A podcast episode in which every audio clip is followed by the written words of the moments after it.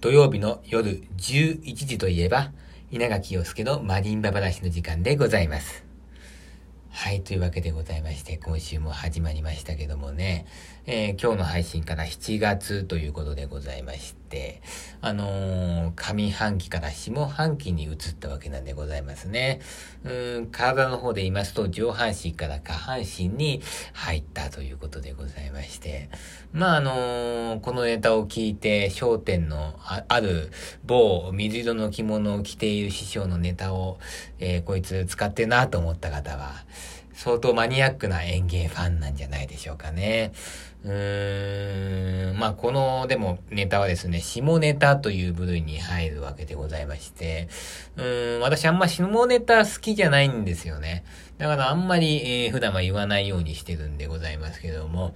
まあ、あの、今日は、ちょっと30年ぶりぐらいに行ってみました。というのは、まあ、嘘でございます。30年も私はまだ生きてないわけでございまして。まあでもあの30年に1回ぐらいしか言わないと思いますからね。えー、もう一回稲垣陽介の下ネタが聞きたいなっていう方は、えー、30年間ラジオを聞き続けていただけると、まあどっかでもう一回ぐらいポロッと言うかもしれないわけでございまして。まあよろしくお願いしたいなというふうに思ってるわけなんでございますけれども。あのー、ちょっといつもとね、雰囲気が違うなって思ってる方いらっしゃるんじゃないでしょうかね。ちょっと意図的にいつもと違う感じで話していまして、まあ、あの先ほども申し上げましたけど、7月になりまして、このラジオも、えー、もう4ヶ月目に入りましてね、あのー、ん、私も自分の配信を聞いてるんでございますけれども、えー、あのね、ちょっとうるさいんですよ。であの、自分で言うなって話なんですけどね。で、あの、一応これ、配信時間が夜11時ですから、本当にこれから寝るって方もいらっしゃると思うんでね、そういう方を起こしてしまうのも申し訳ないなと思いまして、まあちょっと今日は実験的にふわふわっと気の抜けた感じで、まあこれからね、あの、ゆっくりお休みになっていただけるような、話し方で、えお送りしてるんでございますけどもね。どうですかね。いつもの感じがいいか、今日みたいなふわふわふわふわした、えー、口調がいいのか、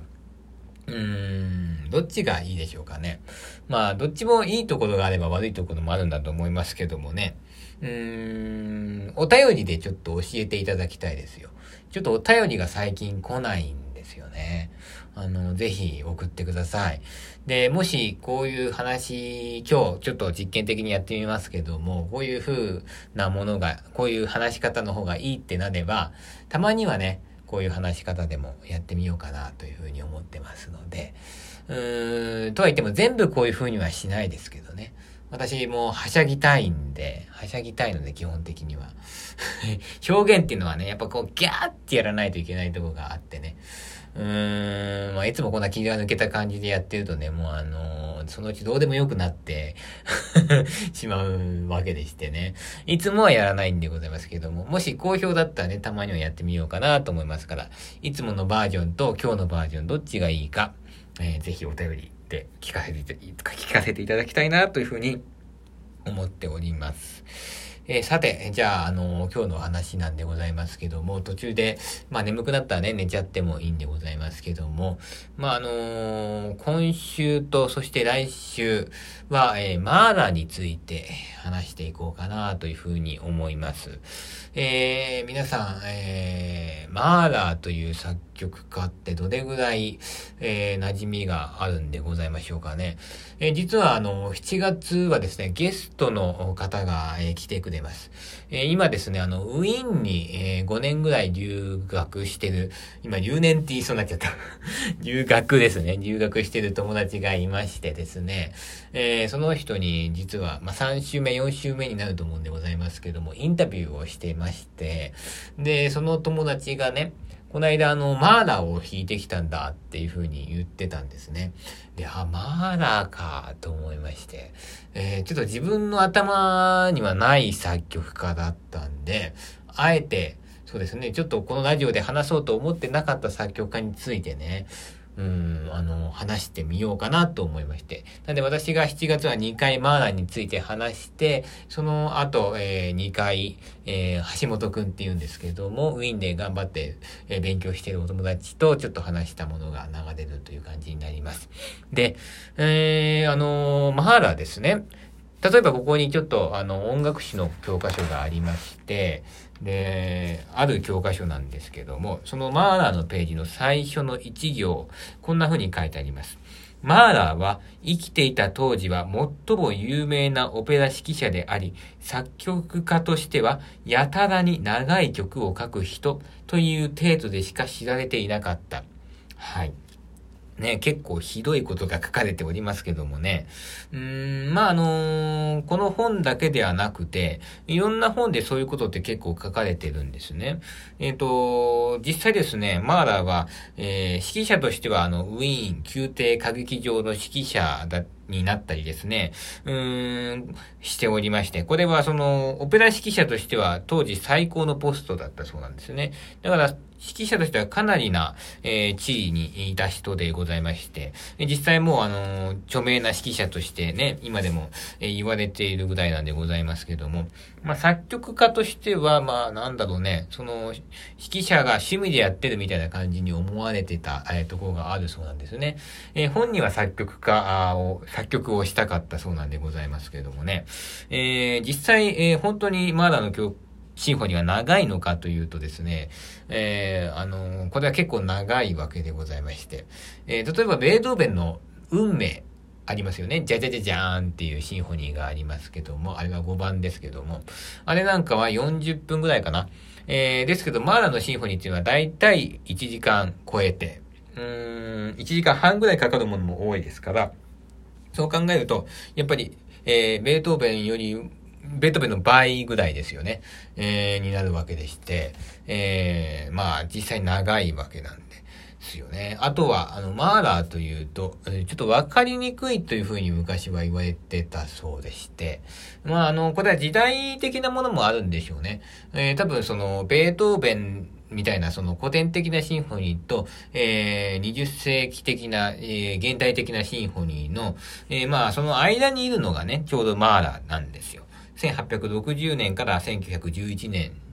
生きた人なんですけども、うーん、そういうふうに考えたときに、えー、と、やっぱりね、古典的なシンフォニーっていうのは、あの、さっきのベートーベンのジャジャジャジャーンじゃないですけども、あれが言ったらその主題なわけでして、その主題をもとに、なんていうのかな、展開していったりとか、えー、あるいはちょっとその主題と、うん、対比するメロディーが出てきたり、いずれにしても一つの主題が軸となって進んでるんですね。えそれによってこう曲が統一されてるというか、えこういうのを主題動作というんでございますけども、まだはね、そういう作曲法ではなくて、うーん、あの、これご自身が述べられてることなんですけどね、え私は使えるすべての素材を使って、すべての技術を使ってシンフォニーを書いておりますというふうに言ってます。で、これは音楽史の先生が言ってた話で、うーん、まあ大変印象に残ってることなんですけど、マナっていう人は、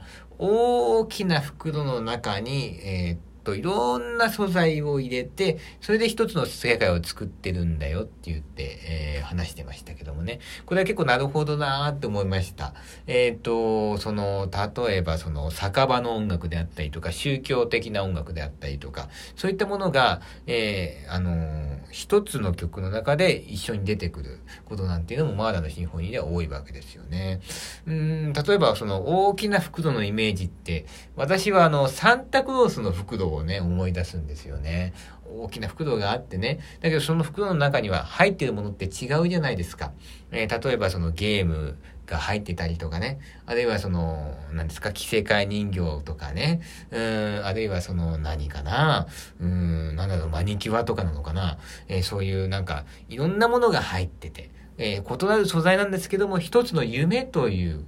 ものでは統一してるわけ、統一されてるわけですよね。えー、一つのその夢という大きな世界の中には違うものが入ってるわけでございまして。まあ、言ったらこのラジオもそうかもしれないですよね。えー、落語であったりとか、えー、音楽史であったりとか、あるいはマリンバであったりとか、こういった異なる素材の、えー、あの話がですね、大きな袋に入ってる。そういうふうに考えると、やっぱりあの、私のラジオっていうのは、えー、マーラの音楽にも似てるんじゃないかな、なんて思ったりなんかするわけでしてね。えー、こんなこと言ってるとマーラーに怒られそうなんでございますけどもね。うーん、えー、まあそういうことでね、まああのー、マーラーって、っていうのは、当時はあの、長くてちょっと難しいとされていて、えー、まああの、受け入れられなかったんですけども、これはやっぱり自分でも分かってたそうなんですね。私はあの、受け入れられてないと。えー、でもね、やがて私の時代が来るんですよと、そういうふうに言いまして、えー、世の中を去っていった。そういうすごい芸術家っぽいね、人だなと私は思うんでございますけども、実際マーラの場合はですね、私の時代が来たんですよね。えーえー、ですから、えー、来週はそういったことに関しまして、えー、話していこうかなということなんでございます。えー、あのー、今週はこんな感じでございまして、皆さん眠くなってきたでしょうかね。えー、私のラジオの方もね、だからあのー、どうでしょうかね。私が世の中、世を去って、この世を去った後にね、えー、ブームが来るかもしれないな、なんていうふうに思いますよね。えー、あの、そんな夢を見ながら、私もそろそろ今日は寝ようかなというふうに思っておりますのでね、皆さんもいい夢を見てください。もういい夢さえ見ればね、あの、いいじゃないですか。もう、あの、楽しくね、うん、生きていくのがいいと思いますからね。あの、良い夢を見れるようにね、皆さん、あの、あの、何ですか？まとまらないな。ダメだね。いつもみたいにギャンギャン言わないとね、いつもは無理やりギャーっと言ってまとめてるんでございますけどもね。まあ、とにかく、あのー、ゆっくり寝てください。ということでございまして、どうも今日も、えー、ご清聴ありがとうございました。それでは来週もマーダの話をします。さようなら。